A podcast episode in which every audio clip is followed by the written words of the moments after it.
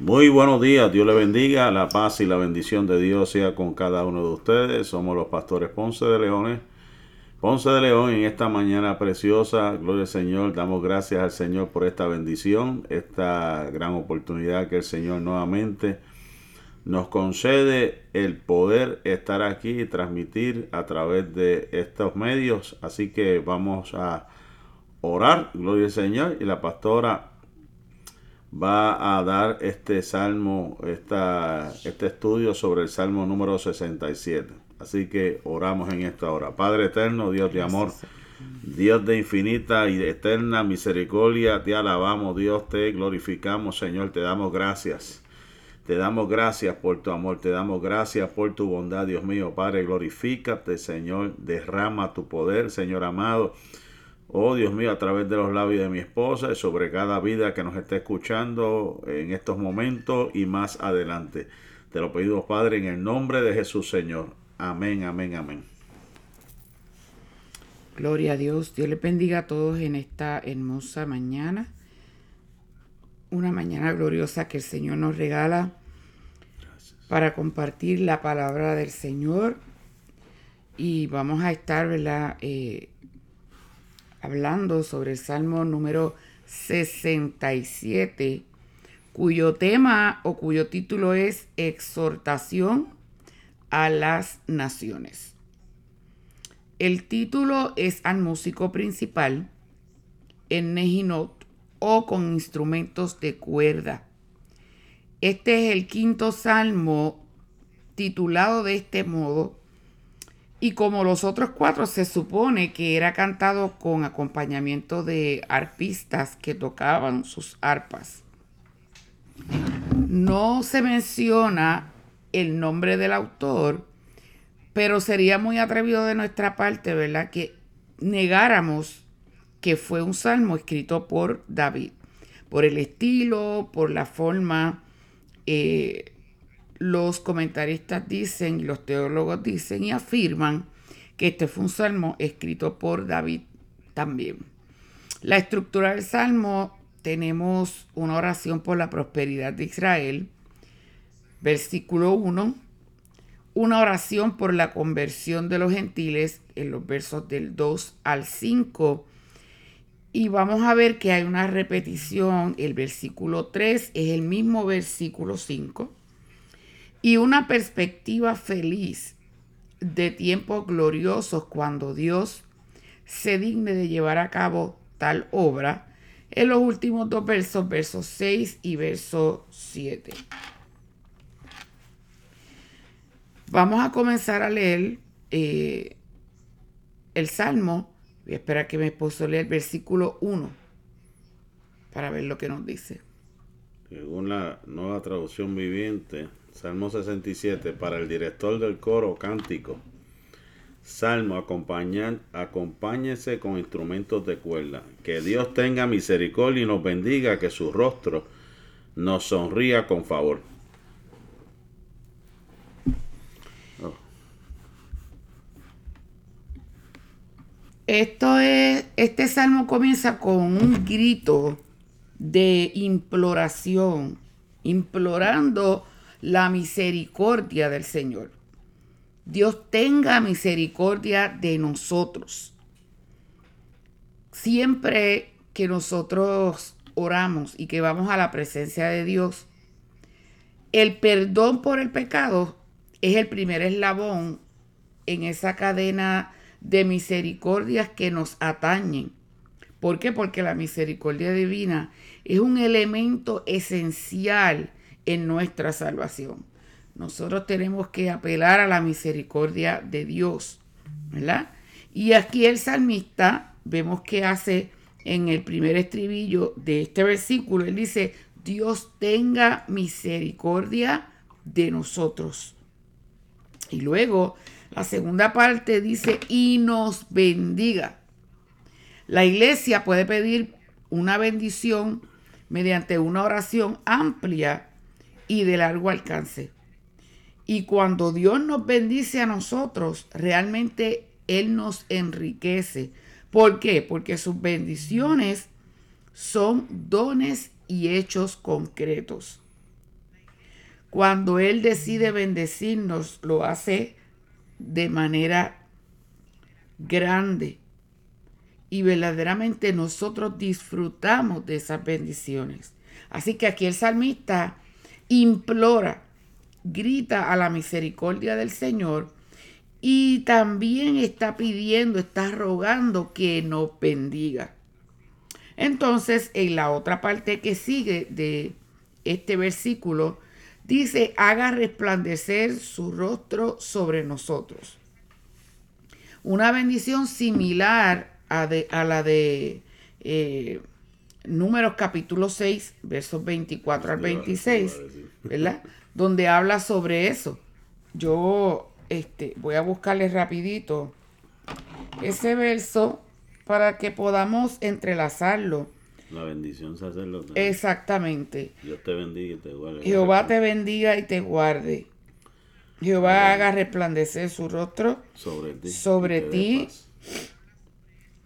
y tenga de ti misericordia. Jehová alce sobre ti su rostro y ponga en ti paz y pondrán mi nombre sobre los hijos de Israel y yo los bendeciré. O sea que es una bendición muy linda que el Señor nos dejó desde el libro de Deuteronomio y vemos aquí nuevamente el salmista hace eco de esas palabras. Haga resplandecer su rostro sobre nosotros. No es simplemente su bendición el anhelo de quienes formamos su pueblo, sino que va más allá desean una conciencia personal de su favor y oran suplicando una sonrisa de su rostro. Haga resplandecer su rostro sobre nosotros. En el versículo 2, espera que mi esposo lo lea. Para que sea para que sea conocido en la tierra tu camino, en todas las naciones tu salvación.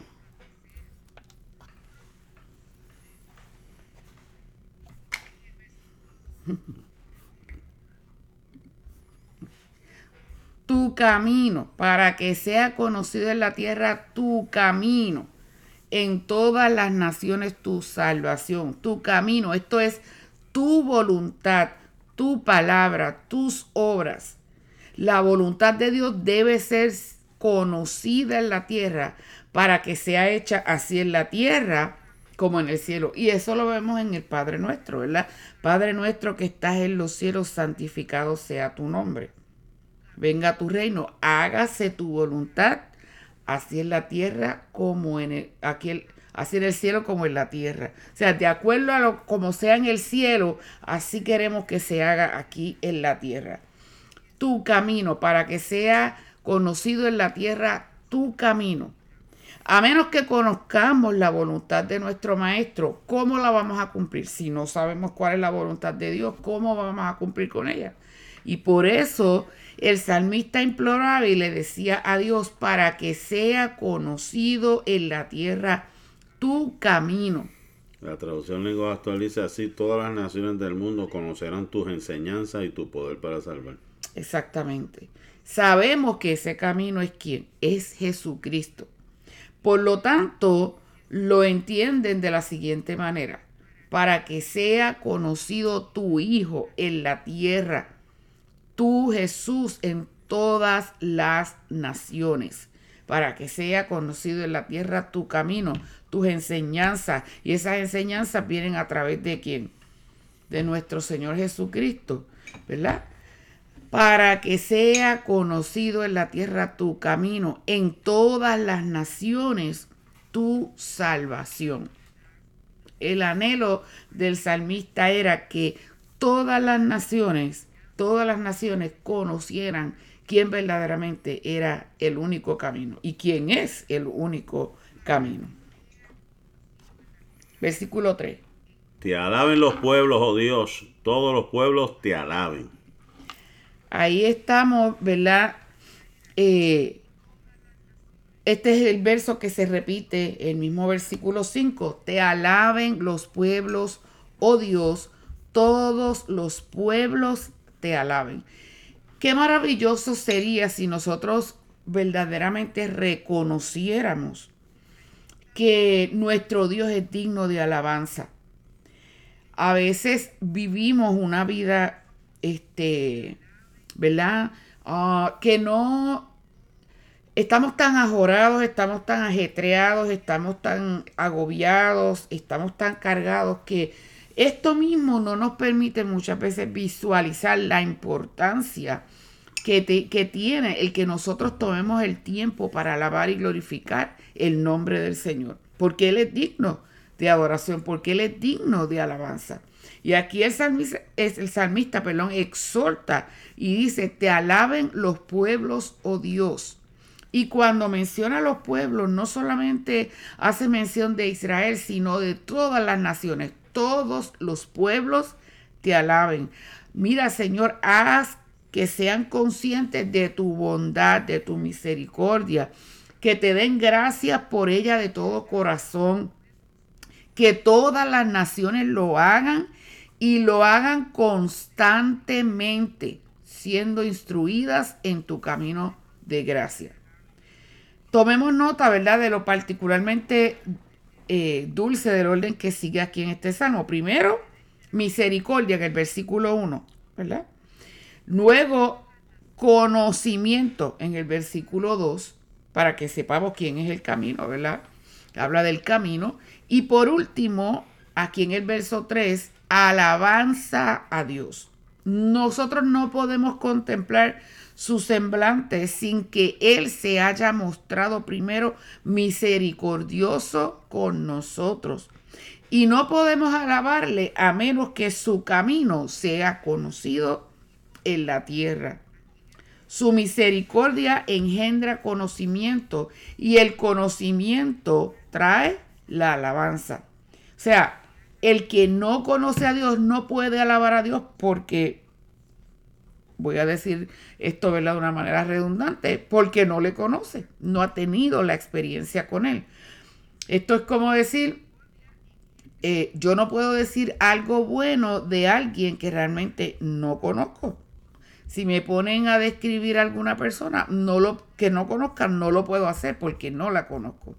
Y de igual forma, el que no conoce a Dios jamás podrá describir o jamás podrá alabar al Señor porque no le conoce. Pero nosotros, sus hijos, los que le hemos conocido, los que hemos experimentado su amor y su misericordia, nosotros tenemos que alabarle. Te alaben los pueblos, oh Dios, todos los pueblos te alaben. Versículo 4.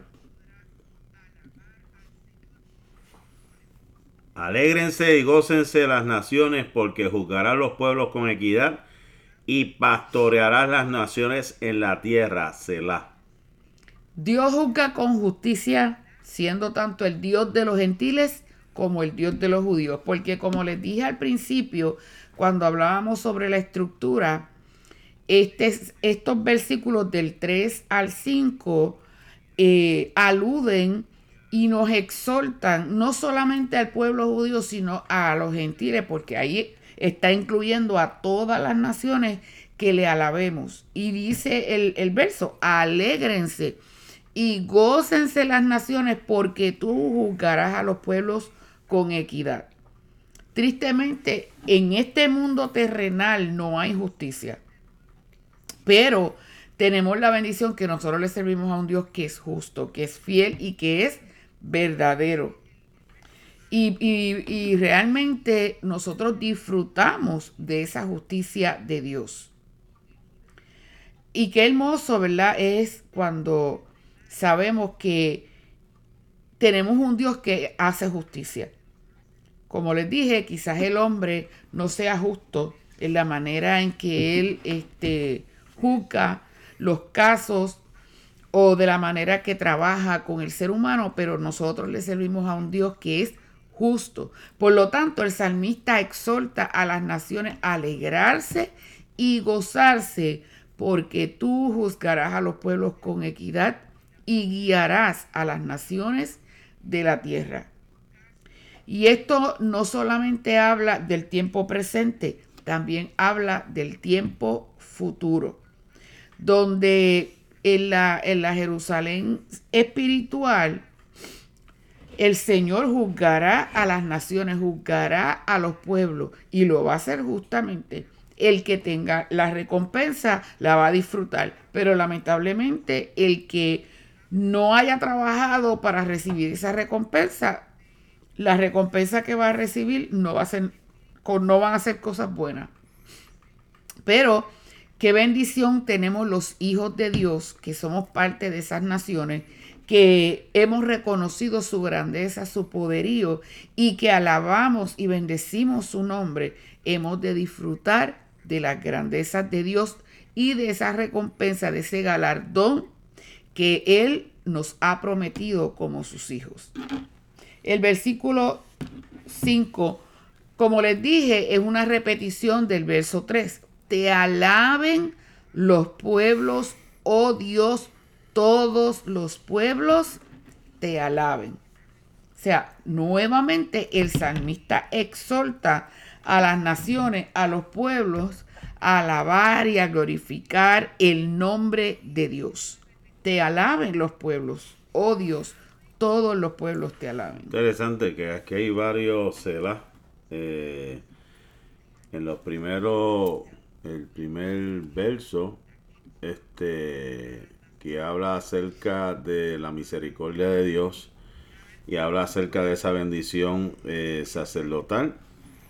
Eh, se hace una pausa, una meditación para que entonces entrar a lo que es la exhortación o lo que el salmista habla de que se conozca, que se conozca en toda la tierra, en todas las naciones, la salvación de, de Dios, alegrarse y gozarse las naciones porque Él de juzgar.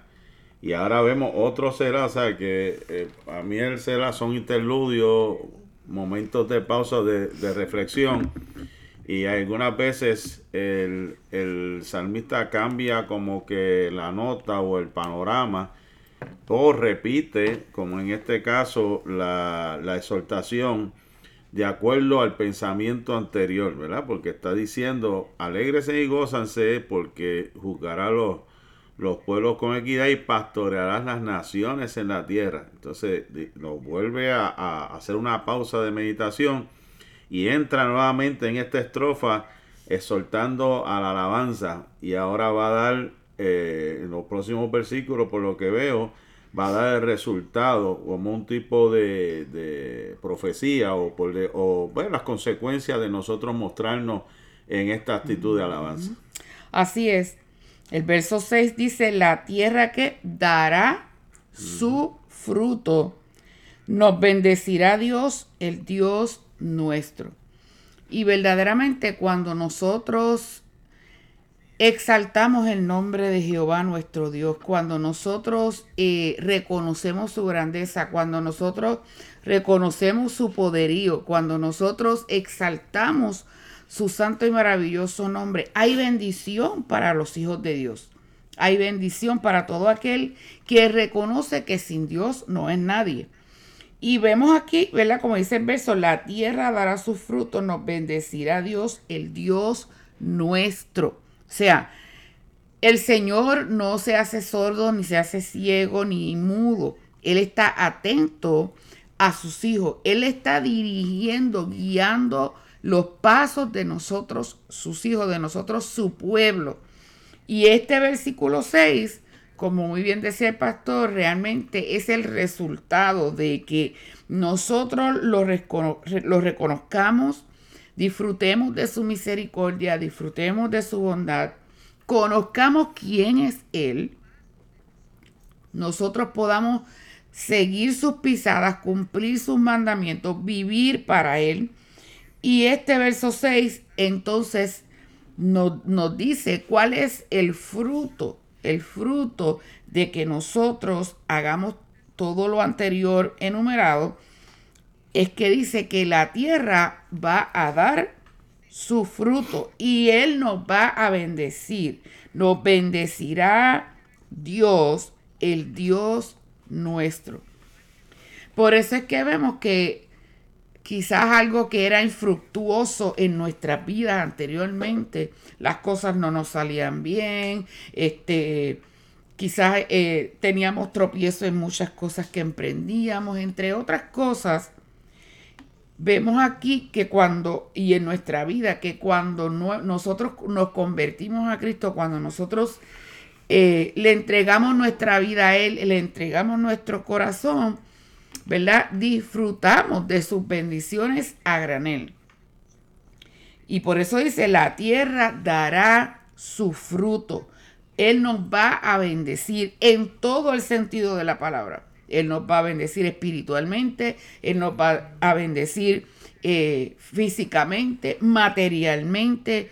De todas formas, vamos a disfrutar de sus bendiciones. La tierra dará su fruto nos bendecirá Dios, el Dios nuestro.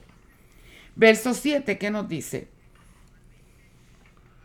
Verso 7. Bendíganos Dios y témanlo todos los términos de la tierra. Esa bendición que menciona el versículo 5, eh, digo, perdón, el versículo 6, la tierra dará su fruto, no solamente eh, es para nosotros los gentiles, también para el pueblo de Israel.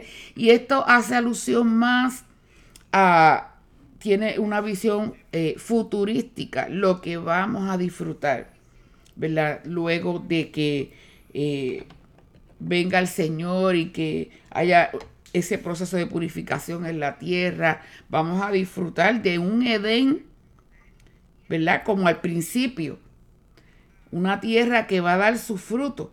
Y entonces aquí en el verso 7, el salmista está diciendo, bendíganos Dios y témanlo todos los términos de la tierra. O sea, que podamos disfrutar de esas bendiciones, pero recuerden, en otras palabras, lo que nos está queriendo decir, que toda la tierra, toda la tierra, tenemos que temerle a Él y tenemos que servirle a Él y tenemos que agradarle a Él. Bendíganos Dios y témanlo todos los términos de la tierra. O sea, todos los seres humanos, todo lo que hay en la tierra, todo lo que hay en la naturaleza, todo es de Él y para Él. Y por lo tanto, tenemos que temerle todos los términos de la tierra. Y, y qué, qué hermoso, ¿verdad? Qué bonito y qué muchas bendiciones Muchas veces este, los seres humanos nos perdemos simplemente pues porque no queremos servirle, no queremos agradarle, no queremos cumplir sus, sus estatutos y sus mandamientos. Pero aquí claramente la palabra establece, ¿verdad?, que hay bendición para los hijos de Dios. Eh, me gusta como lo dice eh, la traducción Palabra de Dios para todos. Danos frutos en abundancia Bendícenos, Dios nuestro, que Dios nos bendiga y que todos los habitantes de la tierra le teman y los respeten. Tristemente estamos viviendo un tiempo, ¿verdad?, donde nuestra sociedad, la gente de la manera que se expresa y habla, podemos nosotros eh, ver y escuchar que la gente le ha perdido el respeto a Dios que mucha gente este, reniega contra él, que mucha gente hasta lo maldice. Pero la gente no entiende, en su ignorancia, la gente no puede percibir que hay una bendición en que nosotros le sirvamos a Dios, que bendigamos su nombre, que le temamos y que lo reverenciemos y reconocemos que Él es Dios sobre todas las cosas.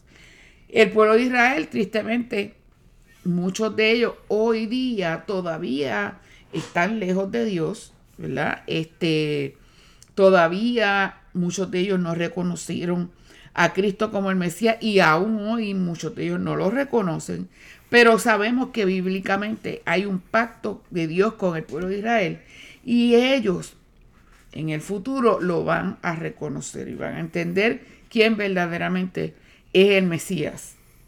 Ese hombre, ¿verdad? Que vino, este, ese Dios que se hizo hombre, que vino a la tierra, murió por nuestros pecados, para redimirnos, ¿verdad? Del pecado. y verdaderamente eh, vamos a, a experimentar cosas hermosas en el futuro si perseveramos hasta el fin y si procuramos temer a Dios y reverenciarlo todos los días de nuestra vida. Y es lo que tenemos que tener presente. Y sabemos que Israel en el futuro ha de disfrutar de esa bendición también, ¿verdad? Pues porque, como les dije, hay un pacto, en la palabra de Dios nos habla que hay un pacto eterno de Dios con el pueblo de Israel. Y queremos saludar a mi madre Carmen Cintrón, que está por aquí, y la hermana Jessica Espinosa desde Culebra, Puerto Rico. Amén. Te saludamos. Estamos aquí en el Salmo 67, muy bien, la pastora ha estado explicando acerca de esta exhortación, porque es una exhortación a todas las naciones para que alaben a Dios. Yo estaba buscando una referencia eh, que nos habla, ¿verdad? Esta... Ah, eh, este programa de, referencia llamado Logos. Y la pastora mencionó, ya que el Salmo 67.1 eh, hace referencia al capítulo 6 de Números con respecto a la bendición eh, sacerdotal, ¿verdad? Y me llama la, la, atención porque aquí la exhortación, la alabanza tiene que ver, ¿verdad? Que Dios nos bendice para nosotros bendecir también y este, dar de lo que tenemos, porque hay una relación cuando alabamos a Dios, porque en estas referencias habla mucho acerca de Nehemías, eh, cuando el pueblo trajo, ¿verdad? Eh, dice que el resto, en el capítulo 7 habla de que el pueblo dio 20 mil drasmas de oro, 2 mil libras de plata y 60, 67 vestiduras sacerdotales. O sea que la bendición de Dios es la que enriquece, ¿verdad? No, no, añade, tristeza con ella. Tristeza, que cuando alabamos a Dios, pues también nuestro corazón se, se, regocija y damos libremente, damos de, con voluntad, ¿verdad? De corazón, con, con sinceridad, porque sabemos que le agrada a Dios, ¿verdad? Porque eso era en los tiempos antiguos, pues los israelitas se movían, ¿verdad? Y no, no, no, no había escasez, no había necesidad, especialmente en la casa de Dios. En los tiempos de Salomón vemos que pues, hubo un momento que también eso fue algo este, maravilloso lo que sucedió en el templo y en tiempos más antiguos Moisés tuvo que en un momento dado decirle al pueblo, mira ya deténgase, eh, ya tenemos suficiente porque había un regocijo, una alegría. Esto es lo que lleva la alabanza que cuando sale de lo más profundo del corazón, el pueblo se mueve, el pueblo, el pueblo se, se desborda, se desborda el pueblo se motiva, ¿verdad? Eh, me llama también la atención números capítulo 7, cuando dice, y si su ofrenda fue un plato de plata de 130 ciclos de peso y un jarro de plata de 70 ciclos al ciclo del santuario, ambos llenos de flor de harina amasado con aceite para las ofrendas. O sea, cuando habla de ese aceite, habla también de unas especies aromáticas, o sea, que envueltas en todo esto, porque estamos hablando de que el, Dios le había dado instrucciones al pueblo y el pueblo pues veía el fruto de la bendición de Dios cuando adoraban a Dios, cuando glorificaban a Dios, cuando exaltaban a Dios, pero aquí en las instrucciones, cuando eh, traían, dice que eran llenos de, esto tiene unos significados y unos, unos simbolismos bien, bien importantes, porque estamos hablando, por ejemplo, con las oraciones, que llevan, las oraciones de los santos llegan hasta el trono de la gracia como incienso, ¿verdad? Con ese olor eh, fragante. Entonces, cuando se hacían los sacrificios, cuando se traían las ofrendas, también pues se hacían con una actitud, se hacían con, un deseo de, agradar a Dios. Por eso es que hay una diferencia. Estaba viendo este por aquí la este a buscarlo por aquí rapidito. Creo que fue la ofrenda a ver si está por aquí en Génesis. Eh, por ejemplo, la ofrenda de Abel, ¿verdad? En el caso, En el caso de, Abel, dice la escritura que Dios se agradó eh, de la ofrenda de Abel y había menospreciado la, la, de Caín porque las obras de Caín eran malas, eso nos dice en el Nuevo Testamento y las de Caín, eh, las de Abel justas. O sea que era todo como que la actitud, el comportamiento, el deseo de agradar a Dios, de alabar a Dios, viene de lo más profundo del el corazón. Y eso es bien interesante como la Biblia pues este, nos hace, nos da eh, referencia, por ejemplo, en el caso de Isaac, en el capítulo 24 de, eh, de, Génesis, vemos que Isaac trajo a la tienda y tomó, eh, había consolado, había consolado a su madre, pero también vemos el comportamiento, la actitud de, de estos jóvenes cuando hacían las cosas, ¿verdad? Y lo que estoy trayendo con todo esto es que nosotros como cristianos, nosotros como cristianos que adoramos a Dios, que alabamos a Dios, se nos hace una exhortación de alabar a Dios en todo momento, no importando las circunstancias. Y cuando estamos en este eh, o en, en, esos momentos de abundancia, tenemos que alabar a Dios. Y no solamente expresarlo, sino con nuestras acciones traer y bendecir para que otros sean bendecidos. De la misma manera, cuando pasemos por algún tipo de escasez, que sabemos que eso es temporal, porque Dios ha de suplir de alguna forma, va a suplir nunca. La Biblia dice que no he visto justo desamparado, ¿verdad? En esos momentos de escasez también hay que alabar, también hay que adorar a, a Dios. Eso es bien importante. Por eso es que se nos exhorta que en todo tiempo, que en todo momento alabemos a Dios, no importando las circunstancias, porque las circunstancias no pueden determinar la situación, tu vida, no pueden decidir o determinar lo que tú eres. Las circunstancias es una manera de nosotros simplemente reflexionar, pero no nos pueden limitar a nosotros alabar a Dios, a nosotros expresarle a Dios lo mucho que le amamos. Por eso es que se hace esta exhortación, ¿verdad? No, no puede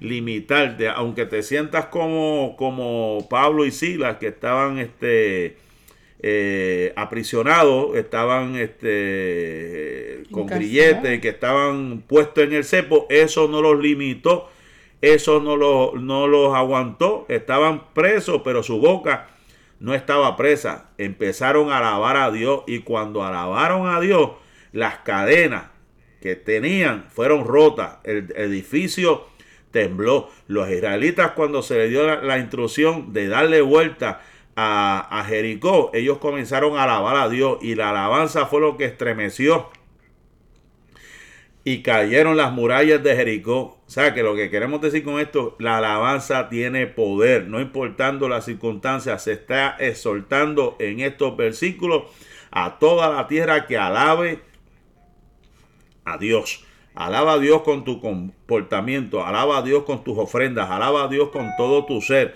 Que eso es fruto de labios que confiesan el nombre de nuestro Señor. Y esto es algo, eh, y repetimos, bien importante, bien, porque el que no tiene a Dios no entiende, realmente no entiende este poder y a veces nos dice que estamos locos porque como en aflicción, como en escasez podemos alabar a Dios. Pues es que nosotros seguimos creyendo él es el dueño del oro y de la plata.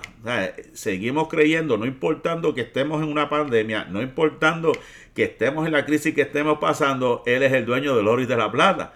Y Él ha de suplir como hizo con Elías. Él ha de suplir como hizo con Cristo en el desierto, que los ángeles le, le servían. Él ha de suplir toda tu necesidad. Lo que pasa pues que humanamente pues lógicamente nos cansamos, nos angustiamos, nos desesperamos, eh, comienza la duda, comienza la, incredulidad a, atacar y atacar, atacar nuestro, nuestra mente, pero qué bueno, ¿verdad? Cuando repasamos estos pasajes bíblicos que nos, nos llenan de, ánimo, de entusiasmo, de gozo, sabiendo que algún día, algún día, esta carne, este cuerpo que se enferma, dejará de enfermarse. La muerte no reinará sobre nosotros.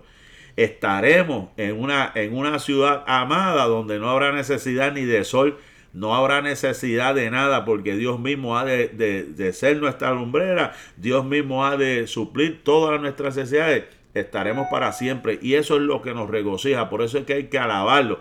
Y por eso me encanta y sigo repitiendo ese capítulo 7 de, de Apocalipsis, porque estaban con las palmas en las manos de toda tribu, lengua, nación, estaban cantando, estaban adorando al Señor. Por eso es que seguimos exhortando, como dice el escrito, te alaben los pueblos, oh Dios, todos los pueblos te alaben. El verso, el Salmo 2, perdón, habla también de un versículo que dice, servid a Jehová con temor y alegraos con temblor. Porque tenemos que reconocer que nuestro Dios es grande, es poderoso y como dice el último verso de este salmo, bendíganos Dios y témanlo todos los términos de la tierra. Y es como una unión con este eh, verso del capítulo 2, servid a Jehová con temor y alegraos con temblor. Y sabemos que cuando estamos contentos, cuando estamos gozosos, estamos excluyendo toda ansiedad, toda tristeza, toda desconfianza, todo eso desaparece. Porque cuando le tememos a Dios, cuando alabamos su nombre, se disipa todo lo negativo, todo lo que eh, está, ¿verdad? Que viene contra nosotros se va. Somos liberados. Si yo digo que si la gente practicara más eh, lo que es realmente la palabra de Dios en su vida, hubiera menos personas eh, con, con ansiedad, hubiese menos personas con ataques de pánico. Que esto es algo que está atacando tan fuertemente mucha gente aún dentro de la dentro de la misma iglesia. Es que nosotros tenemos que meditar más en la palabra de Dios de día, de noche, por eso el Señor se lo decía y se lo repetía a Josué y luego lo dice en el Salmo 1, tenemos que meditar en la palabra de día y de noche repetirla, hablarla. Cuando nos viene esa ansiedad, ese desespero por la situación que estamos atravesando, porque quizás estamos en prueba, porque vemos nuestros hijos enfermos, el familiar enfermo, porque quizás este, las finanzas eh, se han agotado, no sé, tantas cosas que muchas veces enfrentamos o porque quizás estamos este, emocionalmente cargados es hermoso cuando podemos repetir la palabra de Dios en voz alta, cuando podemos hablar la palabra del Señor, porque la palabra hay poder. El domingo precisamente yo eh, predicaba sobre eso. ¿Qué pasaría si nosotros pegáramos o pegásemos nuestro oído a la boca de Dios? ¿Cuál es la boca de Dios? La palabra del Señor. Hay sin número de promesas en la palabra de Dios para nosotros. Y el Señor le decía al pueblo de Israel que si ellos permanecían en sus estatutos, ninguna de las plagas que había enviado a Egipto los tocaría a ellos. Y nosotros tenemos que vivir, por, ahí le dice al final del verso, porque yo soy Jehová tu sanador. O sea, nosotros tenemos que vivir amparados en esas promesas y echar a un lado el temor, echar a un lado el miedo, la desconfianza, porque nuestro Dios está con nosotros. Estaba leyendo una noticia hace unos, unos minutos atrás que estremeció mi corazón. El pueblo de Israel ahora mismo, la nación israelita está desesperada. Llevan cinco vacunas de COVID y el COVID no se acaba, ni tampoco las variantes. Es una cosa terrible. Y está ahí un, comentarista analizando, él dice que no puede entender, porque es que no es la vacuna, no es la vacuna, es que nosotros estemos bajo el amparo de Dios haciendo la voluntad del Señor. Y realmente Dios se va a encargar. Yo no digo que usted se va a exponer por ahí a lo loco, pero es que la solución no está en ninguna vacuna. Y si, y si vemos la gente ahora que se ha contagiado peor que antes, aquí mismo estaba viendo una noticia anoche aquí en Texas han muerto un montón de personas y no es que no están vacunados, están vacunados. Pues porque Dios le está mostrando a la gente, no es que tú confíes en lo que el hombre pueda hacer, sino que tú mires al cielo y entiendas que tu socorro viene de Dios y que Jehová es tu sanador. Él tiene el poder para desaparecer todo lo que venga contra nosotros. Hay ocasiones que hemos visto que pues en la antigüedad Dios pudo haberle dado algunas recetas a los israelitas para, para ellos protegerse de ciertas enfermedades. Dios le pudo haber dado el conocimiento a estos, a estos hombres y decirle, mira, eh, preparen esto, mezclen esto y tómense esto. Pero en el caso de las plagas, hubo un momento dado que Dios lo que le dijo, mira, unjan sus casas. O, perdón, este, eh, pongan sangre, en los, sangre en los tinteles y en los postes. En los postes. Si lo traemos al tiempo de nosotros, ya Cristo hizo el sacrificio perfecto. Eso es lo que quiere para nosotros decir, mira, Cristo tiene que estar al frente. Cristo tiene que estar, ya la sangre del cordero fue derramada. Cree en el sacrificio de Jesucristo. Cree lo que dice la Biblia, que por su llaga nosotros fuimos curados. Cuando hablamos de plaga, pues estamos hablando de una, de una enfermedad este, mortal que puede destruir. Y no estamos diciendo que no está destruyendo.